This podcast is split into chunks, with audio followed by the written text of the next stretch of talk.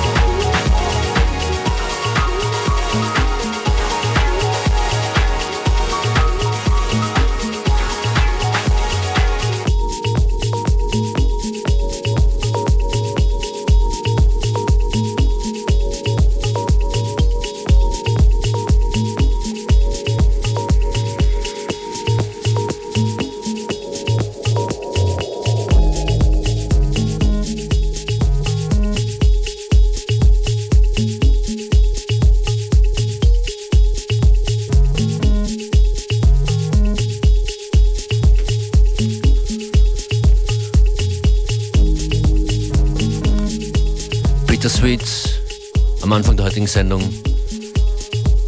Schöne Loops von Kink. If you don't know by now, you should check out Kink on YouTube to see a few of his live jams. Stuff is amazing. Der Sound der Stereo MCs hat sich letztlich ein bisschen weiter verwandelt. Das sind die Stereo MCs unter dem Port Place.